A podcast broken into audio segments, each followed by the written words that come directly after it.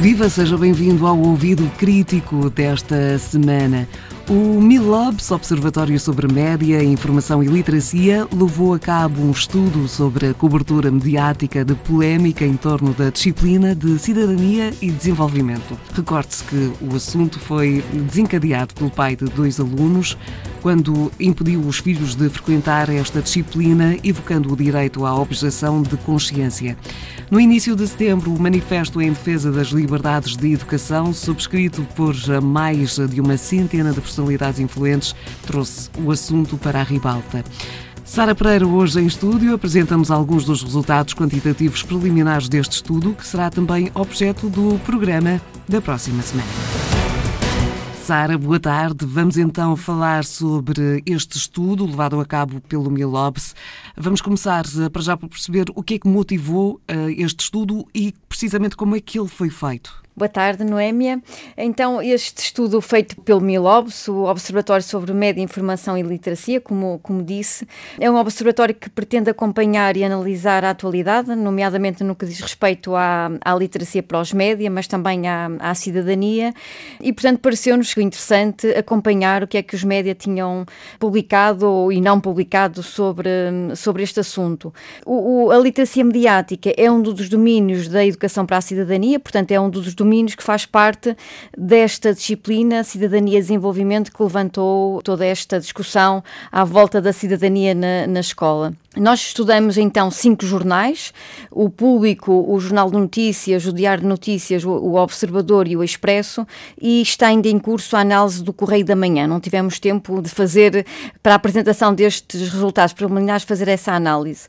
E estudamos então estes cinco jornais durante todo o mês de setembro, que foi quando instalou a polémica e, e portanto, onde se verificou uh, mais discussão. Nós fizemos uma pesquisa inicialmente por algumas palavras-chave, portanto, para fazer fazermos a pesquisa nestes, eh, nos sites destes jornais, embora também tivéssemos olhado para eh, as versões impressas daqueles que, que as têm.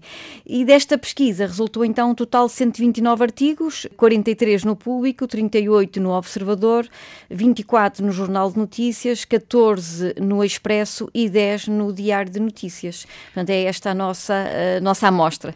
Começámos por dizer que esta foi uma matéria polémica, portanto, estes artigos também refletem essa mesma polémica polémica. Eh, o que é que nos mostrou a cobertura jornalística eh, desta questão de, da educação para a cidadania? Mostrou-nos alguns dados interessantes. Eu hoje apresento alguns apenas quantitativos, porque depois uh, iremos fazer uma análise mais detalhada e mais qualitativa do que nos dizem estes números, estes resultados. Mas o que nós verificamos foi que predominam os artigos de opinião, que totalizam 68 do, do, total, uh, seguindo-se então as notícias, uh, num total de 57, e duas entrevistas que em todo caso não tinham o assunto como foco principal, mas era, portanto, foi discutido durante essas entrevistas e apenas um editorial.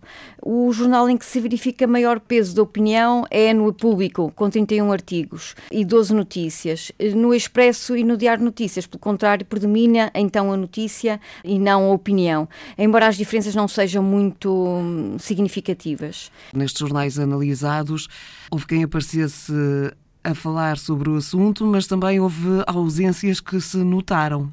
Sim, houve, houve, ausências muito significativas, nomeadamente os professores desses ciclos de ensino, portanto, professores do ensino básico, professores do ensino secundário. Uh, apenas encontramos dois artigos de opinião destes, destes profissionais e uh, a voz também muito ausente foi a voz da, das crianças, portanto, dos, das crianças e dos jovens, não é? Uhum. Uh, apesar de, das limitações que temos hoje em ouvir as suas vozes, porque precisam também de, de autorização. autorização. Mas eles eh, eram, de facto, os destinatários desta matéria ninguém os ouviu. Ninguém os ouviu. E, de facto, é, uma ausência muito notável, sim. Ora, vamos agora à parte da polémica. Sara, quais são os argumentos contra e a favor mais apontados eh, pelos artigos analisados? A, favor, fala-se do, do, conhecimento uh, que é necessário sobre os direitos humanos e a cidadania e, portanto, isso ser uh, muito importante ser abordado na, na escola.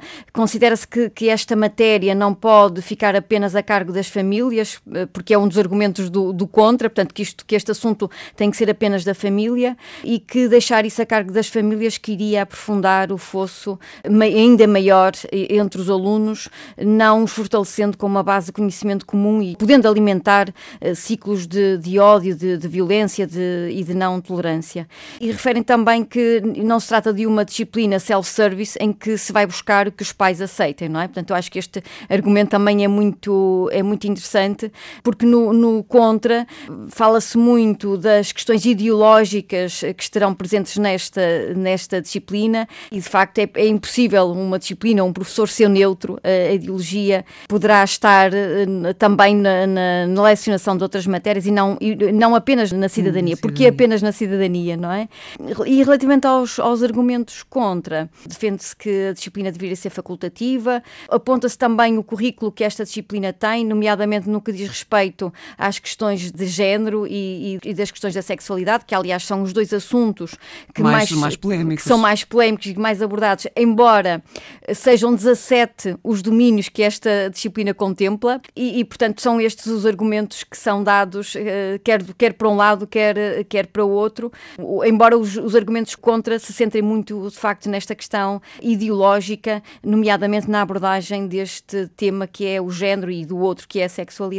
Volto a lembrar que uh, estes uh, são os pontos apurados neste debate.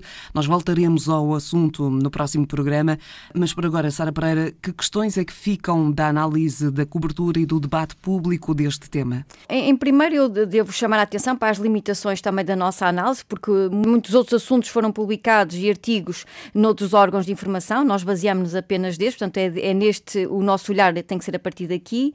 Em todo caso, percebeu-se que foi um, um debate significativo e foi dado um, um espaço significativo também uh, ao assunto, ainda que desigual, mas mostra-nos também muito um jornalismo sentado, um jornalismo de redação, com a ausência de uma agenda editorial autónoma e, nomeadamente, reportagens de entrevistas focadas no assunto e, portanto, que fosse também à procura de outras, de outras informações e de outros informantes.